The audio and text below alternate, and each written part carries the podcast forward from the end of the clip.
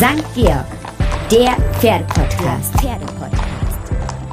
Man immer langsam mit den jungen Pferden. Den Spruch kennt jeder, ähm, selbst einer, der nicht so viel mit Pferden zu tun hat. Keine Hektik steht dahinter, so ein bisschen langsam, so ein bisschen mit Überlegung herangehen. Ist das wirklich so? Wie geht man denn wirklich richtig um mit jungen Pferden? Mit jungen Pferden umgehen, das machen Menschen schon seit Jahrtausenden. Das Pferd war das wichtigste Mobilitätsmittel bis, ja, bis nach dem Zweiten Weltkrieg ungefähr. Hm, jetzt wollen wir aber nicht äh, am Zweiten Weltkrieg und noch länger zurückdenken, sondern nach vorne schauen, denn es gibt ein neues Buch, das sich ganz schlicht und einfach, so der Titel, dem jungen Reitpferd widmet. Das junge Reitpferd, Susanne Miesner hat es verfasst und ähm, ja, die begrüße ich jetzt recht, recht herzlich. Ich bin Jan Tönnies, ich bin Chefredakteur des St. Georgs und freue mich, dass ihr alle dabei seid. Susanne, eigentlich hätten wir jetzt vielleicht bei dir auf der Terrasse gesessen, wobei ich glaube, ihr habt ein bisschen Schnee im Münsterland, das wäre es jetzt nicht, dann in deiner schönen großen Küche und hätten das getan, was wir gerne tun, nämlich fachgesimpelt über Pferde, speziell über junge Pferde. Corona macht das ein bisschen nicht möglich. Trotzdem dir erstmal ein herzliches Willkommen. Ja, danke, lieber Jan.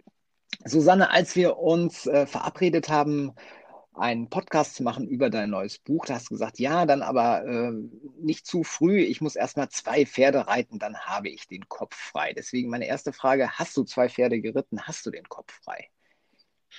Ich habe den Kopf frei, Jan, weil ich jetzt zwei Stunden lang Schnee geschippt habe und meine Pferde alle auf die Schneewiesen gestellt habe. Ich da wälzen im Schnee und Spaß haben ohne Ende einfach klasse. Und da muss ich gleich mal was sagen. Wir haben die jetzt alle ohne Gamaschen und Glocken rausgestellt, weil ich immer schon ein bisschen lachen musste, dass die Pferde manchmal gerade auf Dressurturnieren von oben bis unten einbandagiert sind. Ich meine, Pferde, die passen schon auf sich selber auf, ne? Ich muss da voll reingehen, denn ich finde sogar ehrlich gesagt ein Pferd, das nur laufen kann, wenn es quasi so vermummt ist, das passt eben, wie du sagst, das passt nicht dann auf sich auf und vor allen Dingen, äh, ehrlich gesagt, dann sind sie auch ein bisschen doof und die Doofen willst du ja nicht, oder? Ja, ob doof oder nicht, aber es ist ja so, dass sie nachher im Viereck oder auf dem Turnier ja die Dressurpferde ohne äh, Gamaschen oder Glocken oder irgendwas gehen müssen, die passen schon auf sich auf. Ne? Also die meisten Verletzungen entstehen meines Erachtens auf Paddock und Wiesen dadurch, dass die Pferde nicht regelmäßig rausgebracht werden und nicht regelmäßig ihren Körper benutzen dürfen. Und da, ja, da könnte man, glaube ich, heutzutage noch mal ein paar Sachen verändern. Da, da, sind wir eigentlich mittendrin. Äh, du hast ja mal eine Auktion gemacht. Das war irgendwie so, im, im Lande sprach man von der Miesner Auktion mit den Paddocks, wobei du nicht Paddocks, sondern Pferde verkauft hast. Nein, das war das Allerwitzigste. Äh, wir haben ja äh, unsere Werbung so gemacht, dass wir gesagt haben, artgerechte Ausbildung. Auktionspferde kommen jeden Tag ein paar Stunden auf den Paddock. Und ich muss dir ganz ehrlich sagen, wir haben fünf Jahre Auktionen gemacht, haben 100 äh, Pferde verauktioniert, davon gut 70, 80 Prozent verkauft worden. Keiner kann sagen, dass er 100 Prozent verkauft. Aber wir haben bis heute nur eine einzige Reklamation gehabt. Ansonsten waren alle Pferde so gut geritten, dass die Besitzer mit denen zufrieden waren, weil die Pferde ihren Bewegungsdrang ausleben durften. Natürlich mussten die morgens arbeiten, aber die durften nachmittags eben freie Bewegung haben und nicht drei, vier Wochen, wie es früher ja war, nur eingestellt werden und Mitteltrab machen. Ne? Jetzt sind wir schon mittendrin. Wir müssen das mal ein bisschen beleuchten. Also erstmal müssen wir vielleicht nochmal sagen, wir kennen uns auch schon äh, Jahrzehnte, das ist ja wirklich grauenvoll, was das für Zeitspannen immer sind. Wie, was ist grauenvoll, dass wir uns Jahrzehnte kennen? Nee, dass es Jahrzehnte sind, dass man schon in diesen Zeitspannen denken muss. Also ein paar Jährchen wäre ja noch so ganz apart, aber wir kennen uns wirklich schon Jahrzehnte, habe ich nachgerechnet. Aber dass ja. wir uns kennen, das finde ich überhaupt nicht grausam, um Gottes Willen. Nein. Aber du musst vielleicht noch mal einmal kurz erklären. Äh, also ich habe dich kennengelernt, da kamst du gerade mehr oder weniger frisch aus den USA zurück. Was treibt eine Zahnarzttochter an, in den USA Dressur zu reiten? Äh, ja, das war ganz interessant. Also ich habe mit 16 Jahren meinem Vater gesagt, ich wollte Bereiterin werden. Und dann hat er mich nur angeguckt und gesagt, überlege dir das gut. Und dann habe ich natürlich brav mein Abitur gemacht und habe Agrarwissenschaften studiert, übrigens mit Tönne Böckmann und Burkhard Wahler zusammen. Das war dann vom Studieren nur mittelmäßig effektiv. Habe ich dann irgendwann gesagt, nee, das kann es nicht sein, da nur in der Uni zu sitzen und Skripten zu kriegen. Und ich war immer so ein Freigeist. Und dann habe ich bei Herrn de Jurenack, den wirst du auch noch kennen, in Pferden vorgeritten. Und da hat er gesagt, Sie schicke ich mal für drei Monate nach Amerika. Und dann war ich drei Monate in Amerika und du glaubst es nicht, so steht es auch in meinem Buch, dass ich meine hauptsächliche Reitausbildung bei Herbert Rehbein gemacht habe. Da standen drei Pferde, die ich von Herbert Rehbein kannte. In drei Monaten wurden halt zehn Jahre. Und das war wo, in welchem Bundesland, äh, Staat, pardon? Angefangen habe ich in South Carolina, Aiken, South Carolina. Und dann habe ich aber relativ schnell, nach zwei, drei Jahren, es geschafft, eine eigene Reitanlage in Atlanta aufzubauen, Silver Birch Farm. Da bin ich acht Jahre geblieben. Und dann habe ich noch zwei ganz, ganz tolle Jahre in Lexington, Kentucky verbracht. Also das waren wunderbare Zeiten. Wunderbar. Vielleicht müssen wir aber doch mal klären, weil klar, ich kenne noch keinen Mann die Juranek, ich kenne auch noch Herbert Rehbein, aber es gibt noch viele äh, Hörerinnen und Hörer, die da irgendwie so ein bisschen sagen, okay, Rehbein haben Sie vielleicht schon mal gehört. Ähm, Herbert Rehbein, ja, ist, ist ja so. Äh, also Herbert Rehbein, der, der, der große Ausbilder auf dem Gestüt Grönwoldhof und natürlich der Mann, der Donnerhall ähm, zu dem gemacht hat, was er dann unter seiner Frau, unter Karin Rehbein geworden ist und Donnerhall kennt ja nun wirklich jeder. Kalman Joranek kennen nicht so viele. Das ist ein, da hätte ich jetzt selber recherchieren müssen, er ist, glaube ich, gebürtiger Ungar gewesen, richtig? Genau, ein Ungar mit einem unglaublichen Fachwissen.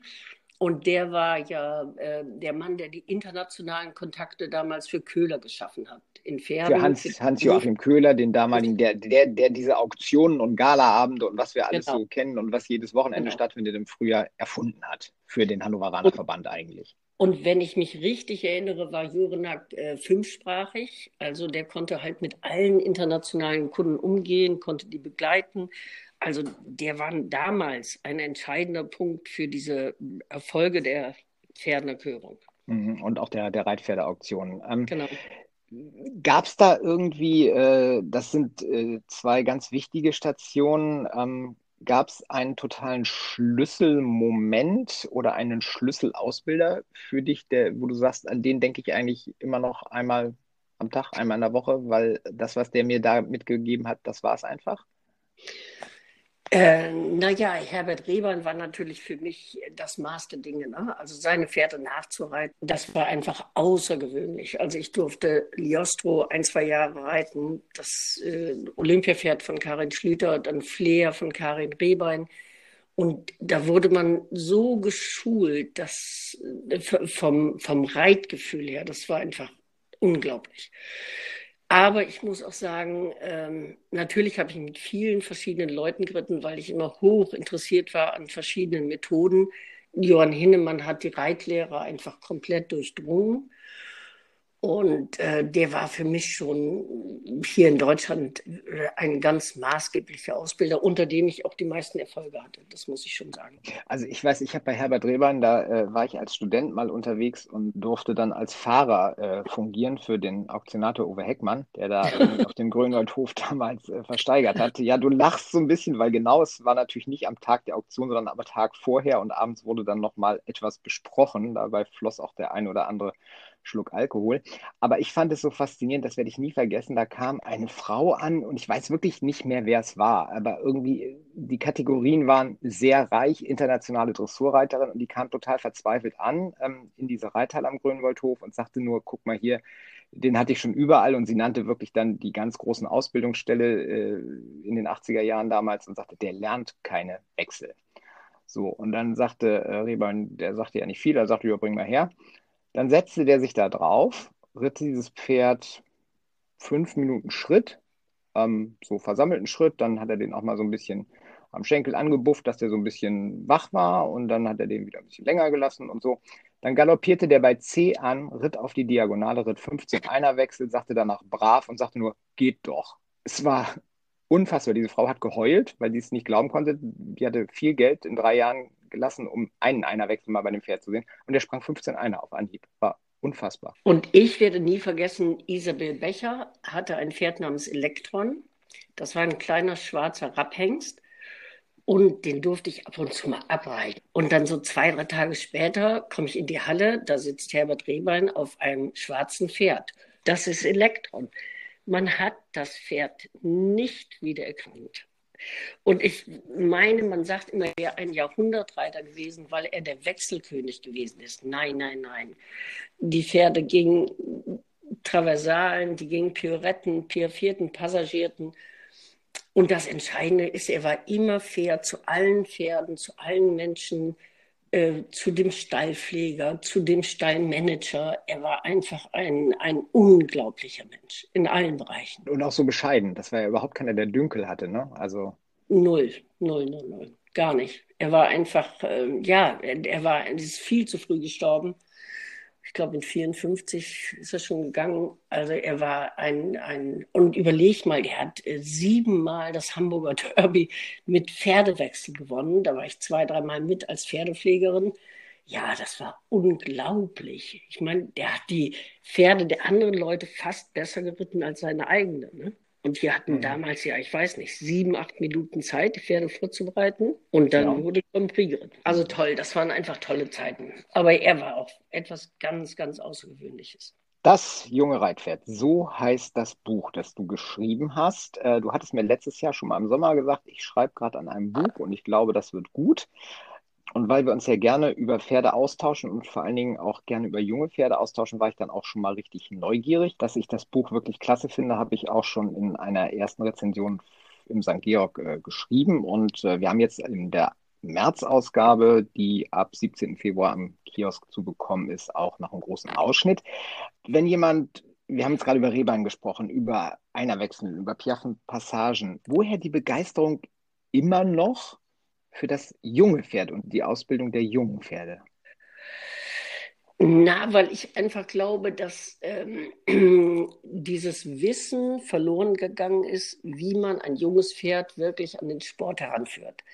Also es ist ganz außer Frage. Wir haben eine Creme de la Creme an Top-Leuten, die junge Pferde ausbilden können. Wir haben fantastische Pferde, ganz außer Frage. Wir sind weltweit immer noch die führende Nation. Und sag mal, oben die besten 5% oder 10%, kann ich jetzt nicht genau sagen, da ist alles top. Aber wenn du dir den Mittelbau anguckst, dann sind ganz viele Leute hm, nicht in der Lage, ein Pferd systematisch auszubilden. Entweder überfordern sie es oder sie unterfordern es. Und dann kommst du in den unteren Bereich, also in den ländlichen Bereich.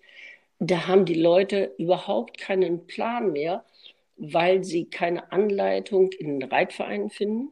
Also für mich ist das so, jedenfalls ist das mein Empfinden, dass in den Reitvereinen diese Basisausbildung zusammengebrochen ist. Wir haben keine Reitvereine mehr, die wirklich Ausbilder haben. Oder sie haben ganz viele verschiedene Ausbilder. Und dann gibt es dieses Ausbilderhopping, mal zu dem Ausbilder und dem Ausbilder. Und wenn es nicht klappt, zu dem Ausbilder. Und wenn es dann gar nicht klappt, machen wir Bodenarbeit oder wir laufen mit dem Regenschirm durch die Halle. Und äh, das tut mir für die Pferde so leid, weil die Züchter machen einen so guten Job. Die züchten hervorragend Pferde, aber wir Reiter sind einfach nicht mitgekommen. Und das war einfach mein Anliegen, dass man, dass im Grunde jedes junge Pferd wie jeder junge Mensch eine Chance hat. Wenn du jetzt äh, selber, du, du kaufst auch Fohlen, äh, ziehst die groß, ähm, was, was ist das Allerwichtigste, wenn du an so einen ganz grünen rangehst? Sei es jetzt als Fohlen bei der Beurteilung, aber später dann auch, wenn der dann dreijährig das erste Mal noch mit langer Mähne von der Weide kommt, vor dir steht. Also, äh, Fohlen kaufe ich seit zwei, drei Jahren nicht mehr, weil, wenn ich ehrlich bin, mir ist der Weg zu weit geworden. Und selbst ich finde hier in meinem Umfeld kaum noch Leute, die ein Pferd vernünftig einreiten. Ne? Das ist super, wenn du einen zweieinhalbjährigen oder dreijährigen hast. Wenn wir jetzt mal äh, das, das junge Pferd, so, das, das ganz junge Pferd ist ein Fohlen, aber irgendwann wird aus dem Fohlen ein hoffentlich gesunder Dreijähriger, der steht dann da vor einem auf der Weide mit äh, langer Mähne, mit langem Schweif und äh, ja, guckt einen dann hoffentlich freundlich und optimistisch an. Wie geht es dann weiter? Naja, das ist für mich das ganz, ganz Entscheidende, weil es ist wirklich so, was Hänschen nicht lernt, lernt Hans nimmermehr. Und es gibt einen wunderbaren Spruch von Hans-Günter Winkler, das sage ich jetzt auch ganz öffentlich, den ich persönlich nicht so gerne mochte, weil er Frauen nicht so nett behandelt hat, aber er war ein genialer Reiter, ein genialer Pferdemann. Und er hat mal irgendwann gesagt, Pferde können verzeihen, aber nicht vergessen. Und das fängt eben schon beim Einreiten an. Wenn ein junges Pferd da was Falsches gelernt hat oder in den ersten Monaten, dann wird es ein Leben lang das irgendwie mit sich weitertragen. Und deswegen halte ich das für ungemein spannend, so ein Pferd zu sehen in seiner Entwicklung, ähm, wie er mehr Vertrauen zum Menschen kriegt, wie er mehr Vertrauen zum Reiter kriegt, wie er sich körperlich weiterentwickelt, wie seine Muskulatur mehr ausgeprägt wird und einmal, auf einmal wird aus dem kleinen Häschen ein wunderschönes Reitpferd, ja, das die Menschen einfach genießen zu reiten. Ich unterstelle mal, du selbst äh, musst jetzt nicht unbedingt das erste Mal drauf sitzen, wenn es losgeht ähm, beim Anreiten. Aber äh, ab wann setzt du dich denn dann noch drauf? Ja, das ist ja immer die spannende, das ist die gleiche Frage, die du mir stellst, wie äh, die Frage, wann soll das Pferd das erste Mal aufs Turnier? Also ich reite definitiv mit 60 Jahren keine Pferde mehr ein. Ich habe auch schon hunderte von Pferden eingeritten. Muss ich jetzt nicht mehr haben. Weißt du, das ist genauso das erste Mal aufs Turnier. Es kommt immer auf das Pferd drauf an. Also meine Tochter hat jetzt zum Beispiel eine gerade vierjährige Stute, die so ein bisschen kribbelig ist, aber da habe ich kein Problem, mich draufzusetzen. Aber wenn ich da so einen sehe, der immer in jede Ecke zur Seite springt, dann, dann stelle ich mich doch lieber in die Mitte und sage, lass die jungen Leute erst noch mal ein paar Monate machen. Und bei mir ist es dann auch so in meinem Alter, also ich fühle mich nicht alt, aber ich muss so ein Pferd auch nicht von hinten bis vorne reiten, sondern ich setze mich mal kurz drauf, fühle einmal kurz an, nimm einmal auf, ne? guck mal, ob die vor dem Schenkel sind, ob die auf die Paraden reagieren. Das ist für die jungen Leute dann meistens auch genug, wenn ich einmal angefühlt habe, so wie wir das sagen. Ne? Du bist ja auch ähm, oder bist viel als Fremdreiterin unterwegs gewesen bei Bundeschampionaten, bei Stutenleistungsprüfungen, bei Hengstleistungsprüfungen. Ähm, ich stelle mir das als einen Knochenjob vor, weil man ja wirklich wenig Zeit hat und gerade bei so einer, beim Bundeschampionat sind es jetzt vielleicht äh, na, drei, vier Pferde oder dann zwei Finals, aber bei so einer Hengstleistungsprüfung ist das ein ganzer Tag rauf, fühlen, äh, ich weiß nicht, was hat man für ein Zeitfenster, fünf Minuten. Kriegt man diese ganzen Eindrücke dann noch geordnet sofort? Also ich habe das zehn Jahre gemacht und ich glaube, da habe ich das meiste gelernt, was junge Pferde betrifft. Ähm, ich habe das vornehmlich in Münster-Handorf gemacht und dann haben wir morgens so, ja, ich sag mal 20, 25 Pferde geritten. Und dann habe ich Damon Hill testen dürfen, Fürst Heinrich habe ich testen dürfen. Also wirklich tolle, tolle Pferde. Und dann sind wir nachmittags nach Warendorf gefahren und haben da nochmal 20 Pferde geritten. Und ich sagte Jan, das Reiten, das war das harmloseste. Das Auf- und Absteigen, und da gab es keine Hocker. Man stieg nicht mit dem Hocker auf, sondern man hat an einem Tag 40 Pferde bestiegen und abgestiegen. Und das war schon echt Knochenarbeit. Aber es hat unglaublich viel Spaß gemacht. Und das hat so, sag mal, dieses Gefühl für mich wirklich geprägt, was braucht ein junges Pferd und was braucht es nicht. Ne? Und der eine, da, der ist so ein mhm. bisschen so ein Raufbold und der andere, ja, der ist so ein Schlaumeier und der nächste lässt sich traumhaft reiten. Also ich muss wirklich sagen, Damon Hill und Fürst Heinrich. Und da gab es noch einen anderen Hengst, der hieß Rheingold. Der hat es leider nie ganz nach oben geschafft, aber das weiß ich noch, kann man heute ruhig sagen. Ich habe allen drei Pferden eine 10 für Rittigkeit gegeben.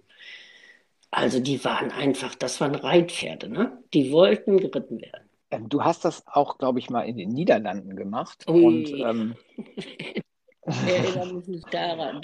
Die haben einfach eine andere Vorstellung. Das sage ich jetzt mal so neutral, wie es irgendwie geht, eine andere Vorstellung, wie, wie ein junges Pferd gearbeitet wird. Ähm, also wir wollen, wie war denn das? Lieber Jan, äh, ihr kennt mich ja alle, ich bin ja authentisch und ich sage das, was ich denke. Das war furchtbar. Es war ganz furchtbar, weil immer wenn ich auf so einen Hengst kam, dann johlte das Publikum und die haben so komische Geräusche gemacht. Und diese Hengste, die drehten am Kabel dass du nur froh warst, wenn du da runtergekommen bist. Ich sehe es noch wie heute vor mir. Und dann kam ein ganz unbedarftes junges Mädchen mit einem tollen, tollen Hengst in die Halle. Dann habe ich mich darauf gesetzt und habe gesagt, das Pferd ist mal richtig toll geritten. Und dem habe ich die höchste Note gegeben. Und ich sage das ganz unverblümt und die Holländer, die Deutsch sprechen, können das gerne hören. Dann haben sie meine Noten ausgetauscht und dann hat, ja, nee. und dann hat jemand anders gewonnen. Und das war einfach nicht korrekt. Das war nicht korrekt. Nee, oh Gott, die Geschichte ja. kannte ich noch gar nicht. Du kannst ja nicht alle Geschichten nicht kennen. Aber das ist bitteschön 20 Wahnsinn. Ja, mindestens 20 Jahre her. Aber äh, das hat dann mit einem Fremdreitertest nichts zu tun. Ne? Der Fremdreiter, finde ich, auch in der heutigen Zucht ist ganz entscheidend, weil wir wollen ja Reitpferde züchten und wir wollen ja äh, Hengste in Sport bringen oder in die Zucht bringen, die zu reiten sind und nicht nur die, die spektakulär traben. Das bringt uns ja im Reitsport nicht weiter. Nee, und vor allen Dingen, also ähm, letztendlich äh, soll ein Pferd ja äh, auch in der Ausbildung schöner werden, weil es an Kraft gewinnt, weil es äh, mehr Last aufnimmt und, und, und, und, und. Also Skala der Ausbildung hat ja irgendwie auch einen Grund. Nee, ähm, stopp, mein lieber Jan, da muss ich dich mal schwer unterbrechen. Du bist ja nun ein absoluter Fachjournalist, aber warum muss ein Pferd oder ein Pferd sollte in der Ausbildung schöner werden? Weil durch die richtige Ausbildung das Pferd mehr von hinten tragen kann. Dadurch entwickelt es eher mehr Rückenmuskulatur und dadurch schiebt es die Oberhalslinie mehr nach oben. Das heißt, die ganze Oberlinie wird besser ausgeformt. Und dadurch wirkt ein Pferd nachher schöner, weil es besser tragen kann.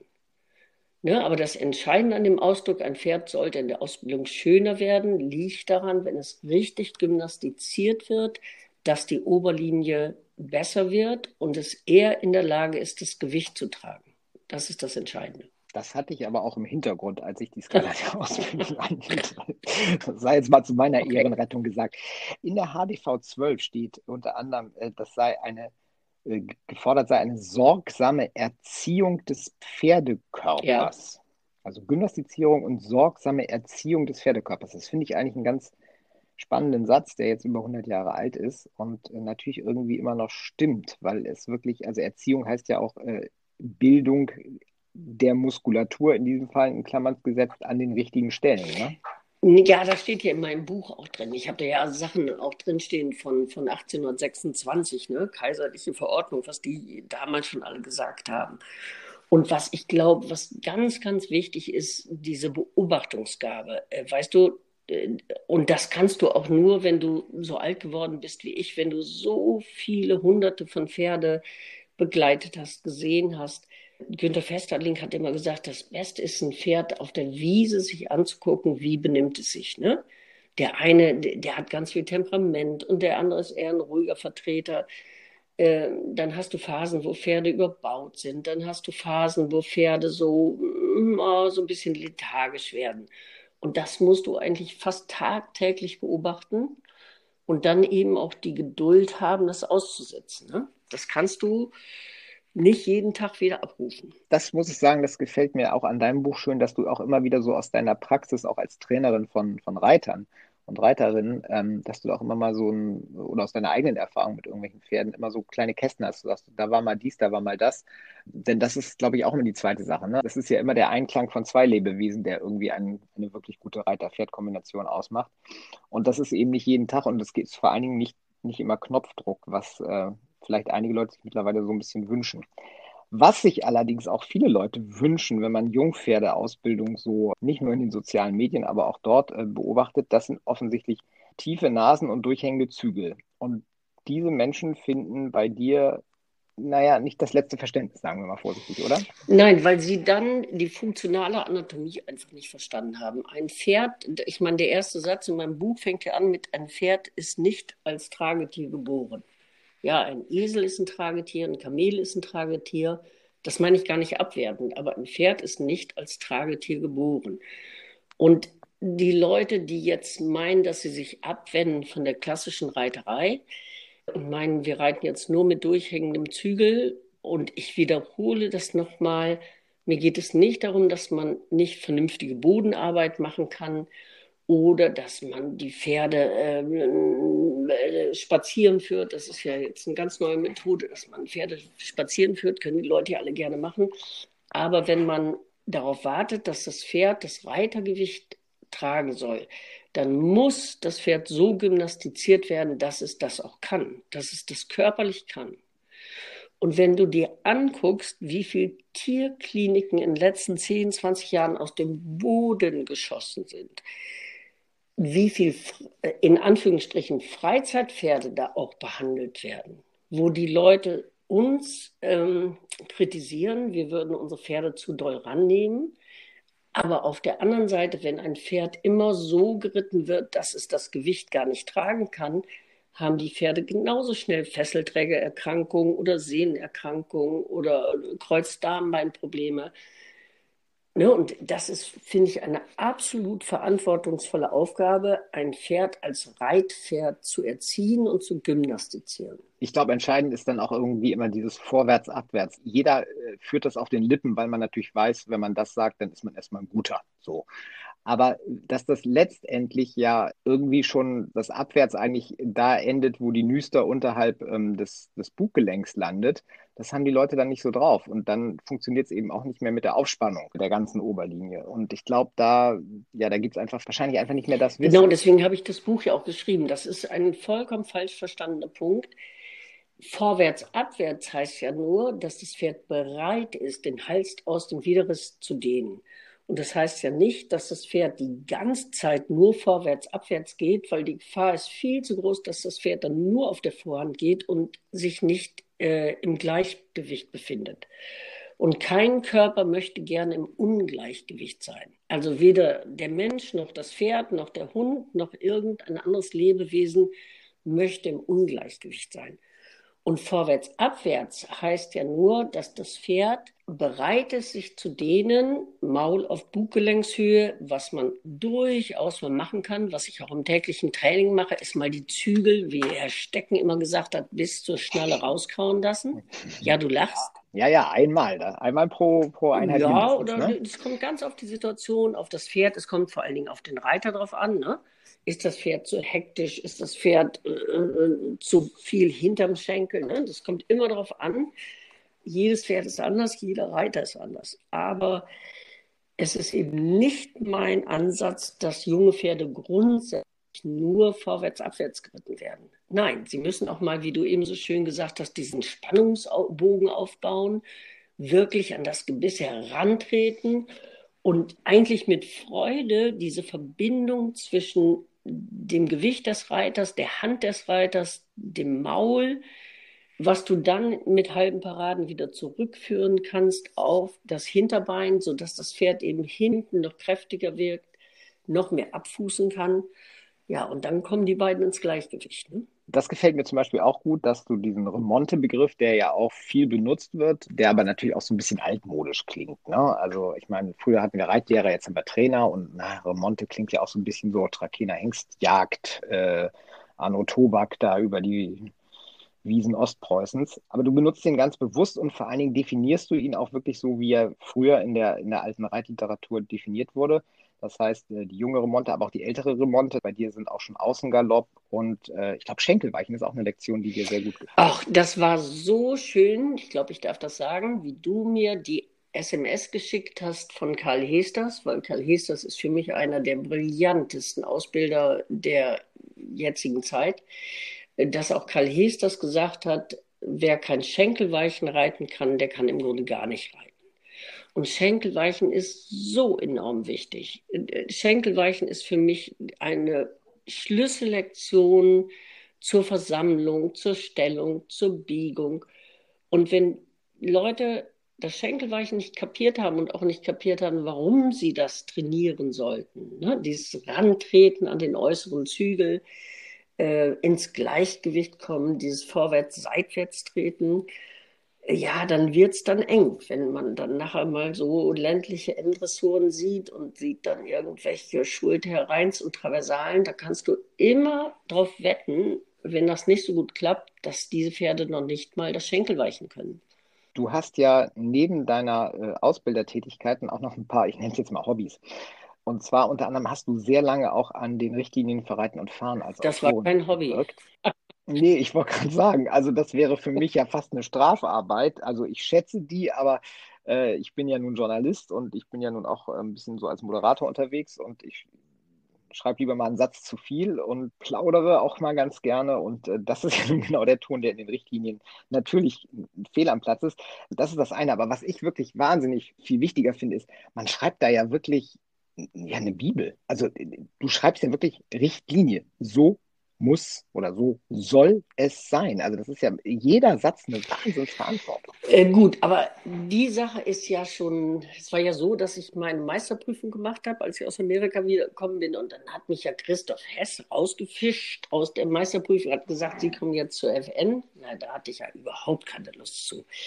Aber das hat so viel Spaß gemacht, weil wir hatten Arbeitskreise, äh, you name it, mit Paul Stecken, mit Albert Stecken, mit Herbert Meyer, mit Christoph Bödecker.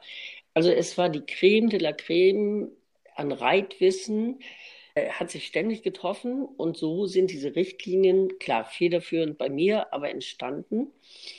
Und jetzt mache ich mal den kleinen Umschlag. Da habe ich natürlich gelernt, also ich hatte übrigens in Deutsch Leistungskurs eine Eis, aber hatte natürlich überhaupt keine journalistische Ausbildung das war so spannend, weil jeder Satz sitzen musste. Und dann haben wir geschrieben, der Reiter muss und der Reiter sollte und wenn der Reiter dies nicht und das Pferd das nicht.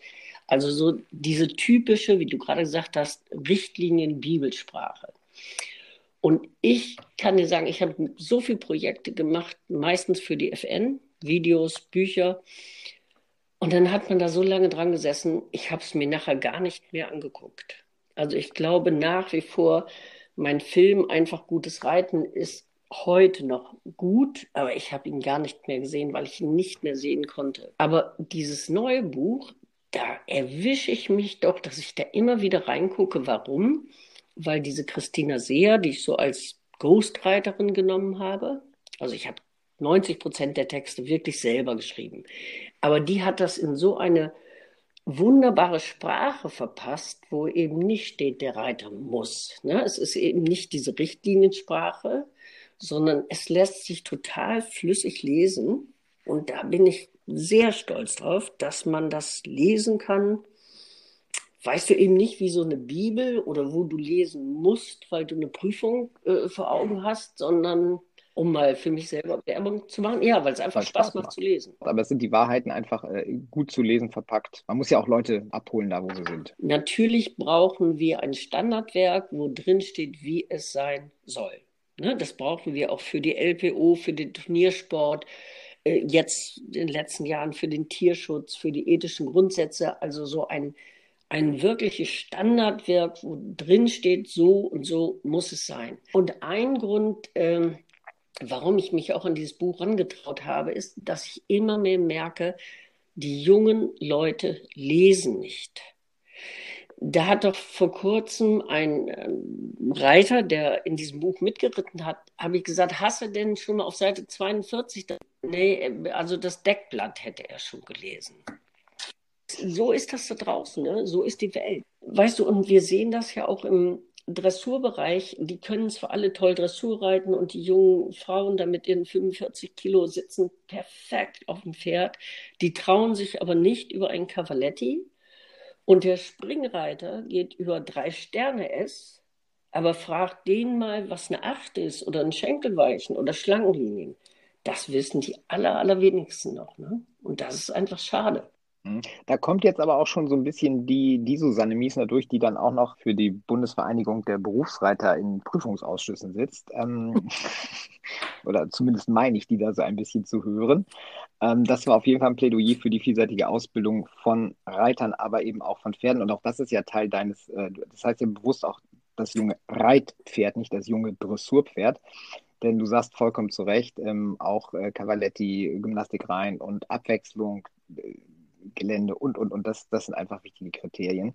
Aufgabenheft, da hast du auch mal mitgeschrieben. Und jetzt musst du mir erklären, sind das sadistische Züge oder was hat dich bewogen, dieses fürchterliche Überstreichen mit der inneren Hand auf der Wolte? Oh, die Aufgabe haben Kinder und ich entwickelt und gibt es ja bis heute noch. Und das ist total schwierig, wenn dein Pferd nicht wirklich durchlässig ist ja. und du wirklich am Scheitelpunkt überstreichen sollst mit der inneren Hand. Ui, dann wird es aber eng. Aber, Jan, es ist immer so, was auf dem Turnier abgefragt wird, wird zu Hause geübt. Und wenn ein Pferd in Selbsthaltung ist und so sechs, siebenjährig sollte er das ja sein, vorher wird in dieser Aufgabe ja nicht gefragt, dann muss man das üben und siehe da, du machst das 10, 20 Mal und dann klappt es auf einmal. Und dann fängt der Reiter unabhängiger von der Hand an zu sitzen, das Pferd ist zufriedener, das berühmte Einrahmen mit den Hilfen. Dann weißt du, wie sich das anfühlt, wenn du es machst. Aber ich, äh, ich sage dir noch mal eine Sache, die mir wichtig ist, warum ich auch das Buch geschrieben habe. Ähm, ich habe ja lange darüber nachgedacht, dieses Buch zu schreiben. Ach, und irgendwann ist man nicht so gekommen und dann ja, fing Corona an vor einem halben Jahr und dann hat Thomas Lehmann, der Fotograf, gesagt, komm, wir machen das jetzt, wir machen uns auf die eigenen Füße. Und dann denkt man und denkt man, weißt du, und da ist mir nochmal eingefallen, wir beiden waren dabei. Äh, ich war Auktionsbereiterin, du warst äh, Assistent von Mann.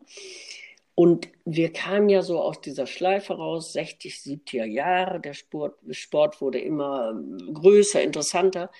Und dann fing das mit diesen Auktionen an.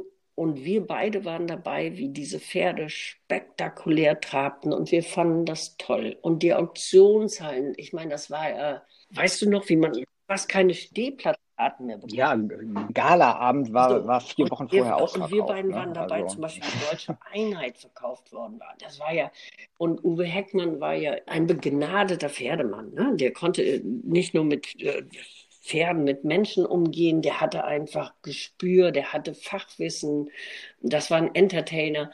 Und der hat uns hier alle elektrisiert, würde ich so sagen. Aber wir haben damals eben, sind wir nicht wachsam genug gewesen, weil durch diese Auktionen hat man immer mehr gedacht, es muss immer weiter, immer höher, immer schneller. Die Pferde müssen immer mehr traben und immer mehr die Beine schmeißen haben wir ja gesehen auf den Bundeschampionaten. Ne? Es muss immer alles spektakulärer sein. Und da sind natürlich genug Pferde hinten rübergefallen, weil sie es körperlich nicht verkraftet haben. Und zum Teil auch mental nicht verkraftet haben. Also wenn man sich überlegt, ich habe 1987 einen Wallach geritten auf der Hop-Top-Show, also abends da auf der Equitana. Der war noch nicht mal drei. Das war im März, ist Equitana. Und ich glaube, der wurde Ende März, Anfang April wurde der dreijährig. Und das war damals ganz normal. Der, der hat durchgehalten, der ist später Grand Prix gegangen. Aber das würde man heute, also wenn ich meine eigenen Pferde sehe, ähm, wir haben uns das ein bisschen angewöhnt, eigentlich erst anzureiten, wenn die mit dem Zahn durch sind. Und das ist ja fast eher vier als dreijährig. Äh, das ist vielleicht auch ein privater Luxus, wenn man sich den leisten kann oder sich den leisten möchte. Und das ist, glaube ich, die große Krux. Und ich glaube, die steht auch ganz klar in meinem Buch drin. Weißt du, jeder kann erkennen, wenn ein Pferd im Schrittpass geht. Das glaube ich kann jeder. Das könnte ich selbst meiner Mutter beibringen. Ja, dann kann deine Mutter ja mal Richterin werden. Also wenn da jemand oben drauf sitzt, den, den die Richter auch kennen, dann ist ein Pass immer noch eine 7, weil das war jetzt nicht ah. richtig lateral. Und weißt du, mhm. man kann auch einen Vierschlag im Galopp erkennen, aber dieses nicht diagonale Traben, das ist für mich der Hauptgrund, warum wir so viele Fesselträgererkrankungen haben und warum wir so viele lahme Pferde im frühen Alter haben, weil die Pferde dann aus ihrem Gleichgewicht genommen werden. Und wenn sie nicht diagonal gleichzeitig auf und abfußen, dann werden die Sehnen auf Dauer einfach kaputt gemacht. Und das hält kein Pferd aus. Oder die allerwenigsten Pferde halten das aus. Und deswegen ist eben die Frage, ob dieses Spektakuläre, ob das wirklich so richtig ist. Und wenn du dich allein auch im Grand Prix Sport umguckst, da haben wir fantastische Reiter, Reiterinnen, tolle Pferde. Wenige, die einen idealen, maßgeschneiderten Mitteltrab oder starken Trab zeigen. Und die alte Reitlehre sagt immer, der Mitteltrab ist der Prüfstein der geleisteten Ausbildungsarbeit. Und das haben wir so ein bisschen vergessen. Es geht eben nicht um Show mehr, weil wir gesehen haben, dass uns das nicht weiterbringt, sondern es geht um das reelle Ausbilden. Aber das heißt eben auch nicht, die Pferde nur zwei, drei Jahre lang zu verhätscheln und ein bisschen zu führen und auf der Wiese stehen zu lassen. Ein bisschen arbeiten sollen die Burschen schon. Wir haben immer noch so eine schöne oder ein paar Rubriken, wenn wir unsere Podcasts machen. Und zwar unter anderem äh, mein erster Gedanke. Das heißt, ich würde dir jetzt einen Begriff sagen und du ja, sagst einfach, was dir spontan als erstes dazu einfällt. Mein erster Gedanke bei, erster Gedanke bei USA. Unglaublich, dass die mit dem vielen Geld, was sie in Pferde investiert haben, im Dressursport nicht weitergekommen sind. Tanz. Michael Hall. einfach genial, was dieser Mann mit seinem Körper und seinen Partnerinnen zustande bringt. Ja, also, musst du noch mal ein bisschen erklären. Michael Hall ist vielfacher äh, Michael Hall und den hast du irgendwie kennengelernt. Ne? Wir sind im gleichen Ort geboren. Äh, ich habe den nie kennengelernt in meiner Kindheit. Meine Eltern haben bei seinen Eltern tanzen gelernt. Ich habe bei seinen Eltern tanzen gelernt. Und dann habe ich ihn vor zehn Jahren getroffen und habe ihn gesehen, wie er Tango getanzt hat und einfach begnadet. Zehnfacher Weltmeister. Ja, der kann seinen Körper so beherrschen und eben auch seine Partnerin. Ne? Ich meine, der hat natürlich hervorragende Partnerin, aber es ist einfach ein Gedicht, diesen Mann tanzen zu sehen. Und das hat dich ja auch so inspiriert, mit ihm über Pferde, Dressur, Tanz, das, das hängt ja irgendwie auch ja, ein bisschen genau. zusammen, äh, mal ein Seminar zu machen. Dein schönster Pferdemoment?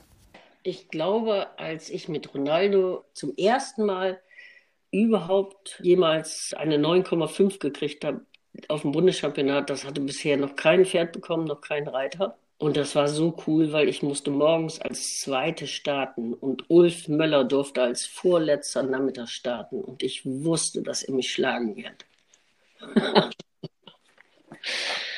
das war schon cool. Die 9,5 hatte bisher keiner gekriegt. Früher war alles besser. Sagt kein Mensch. Ich jedenfalls nicht. Ähm, sondern wir sind mit der Zeit nicht mehr mitgegangen. Die Pferdezüchter ja, aber die Reitausbildung hat sich nicht weiterentwickelt, im Gegensatz zu anderen Sportarten. Man muss sich ja nur mal Skilaufen angucken oder Tennis, wie viel Girls und Boys da unglaubliche Leistung bringen.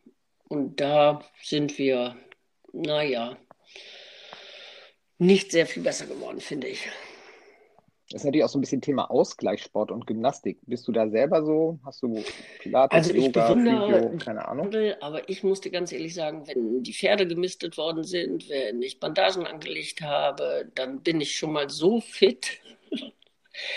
aber ich muss auch zugeben, ich mache insofern Sport, weil ich gerne Ski laufe, Tennis, wenn ich mal irgendwann Zeit habe, Golf spiele. Also ich versuche meinen Körper schon den ganzen Tag zu bewegen ich halte das für sinnvoll, aber das Sinnvollste beim Reiten halte ich diese unterschiedlichen Bewegungsformen zwischen Grund- und Entlastungssitz, Rennbahn oder mal über Stoppelfeld zu galoppieren, bringt mir persönlich, ist meine Erfahrung mehr als Yoga oder Kraftsport oder Ausdauersport. Für alle, die neugierig geworden sind, das Buch das junge Reitpferd ist erschienen beim FN Verlag. 144 Seiten, viele, viele Fotos von Toms Lehmann. 22 Euro kostet das Ganze. Am besten einfach unter fnverlag.de vielleicht im Internet zugreifen. Oder man kann es auch gewinnen, denn wir verlosen ein paar Exemplare in der Märzausgabe des St. Georg, die ab dem 17. Februar im Handel ist. Liebe Susanne, vielen herzlichen Dank für dieses Gespräch. Ähm, jetzt geht's Schnee, Schneegeschippe. Äh, nee, ich glaube, jetzt wird es gefüttert, dann ist Stallruhe und heute Nachmittag geht's weiter. Vielen herzlichen Dank. Toi, toi, toi. Das war ja, das war der Podcast, der Georg Podcast mit Susanne Miesner über, aber nicht nur, ihr neues Buch, Das junge Reitpferd. Ähm, Wenn es euch gefallen hat, dann teilt es auf allen Medien, derer ihr habhaft werdet, auf Instagram, auf Facebook, auf sonst was für sozialen Medien sagt's im Stall und äh, reitet vor allen Dingen so, wie es in diesem Buch beschrieben ist. Dann seid ihr nämlich auf dem richtigen Weg. Das war's. Tschüss, bis zum nächsten Mal, sagt Jan Tönnies. Und nun, und nun Ende Gelände. Das war St. Georg, der Pferdepodcast. Der Pferdepodcast.